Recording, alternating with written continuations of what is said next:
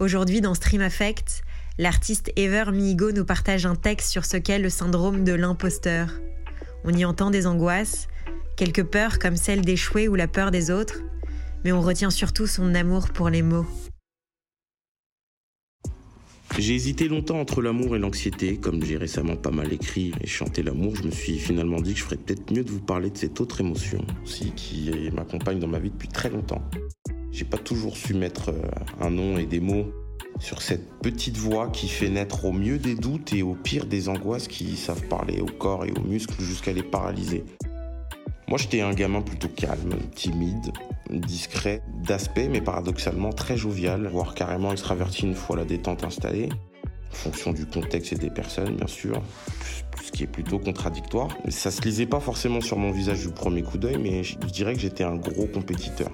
Le genre de gosse qui pleure n'importe quelle défaite, que ce soit une partie de foot avec le quartier voisin un peu trop tendu, un banal jeu de cartes ou une partie de play. Détester perdre, ça vient sans doute d'une culture familiale à ne pas décevoir parce que fuir la guerre avec tes enfants, ça t'incite à leur inculquer certaines bases, et les miennes, elles étaient claires.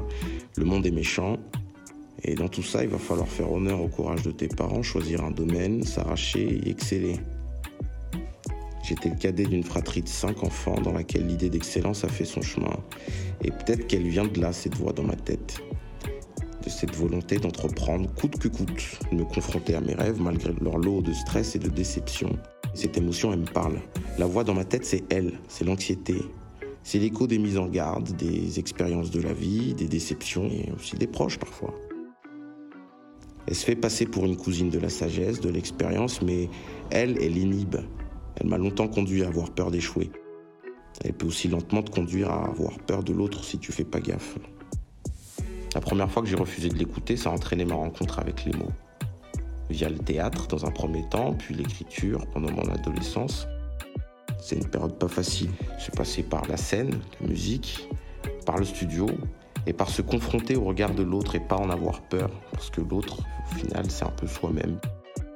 Il a peur, il est peut-être comme moi, il a appris à ne pas le montrer, mais comme moi, il a ses angoisses, ses trésors, ses chagrins. L'autre et moi, c'est la même, dans toutes ses failles et ses imperfections. Et aucune angoisse qui changera ça, même pas celle d'être un imposteur. Et ça, ça arrive aussi. C'est un match qu'on gagne sur les années.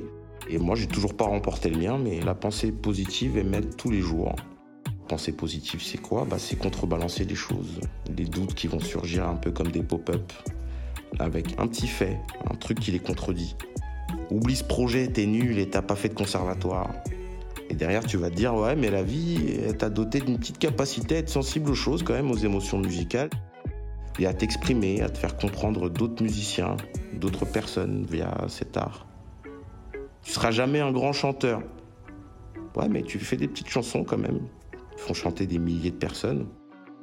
Il y a des milliers de gens qui se reconnaissent dedans. Il y a 100 fois meilleur que toi. Ouais, mais il n'y en a pas deux comme toi. Le succès, c'est de la chance. Ah bon? Pourtant, en comptant que sur ton travail, tu fais plutôt un parcours honorable. T'es un imposteur et tout le monde va le remarquer. Et à ça, tu peux répondre en te souvenant de tous les moments marquants. Moi, ce qui m'aide, c'est de me souvenir qu'un jour, j'ai couru avec mes potes dans le palais des festivals de Cannes, après le succès du projet d'Ayana Nakamura. Qu'on a souri, couru, chanté, sauté comme des imbéciles. Ça, ça m'aide à vaincre cette petite voix dans ma tête. Vous pouvez désormais nous retrouver sur Spotify, Deezer et Apple Podcasts. N'hésitez pas à vous abonner pour être alerté de nos prochaines capsules sur la découverte des autres et l'exploration de soi.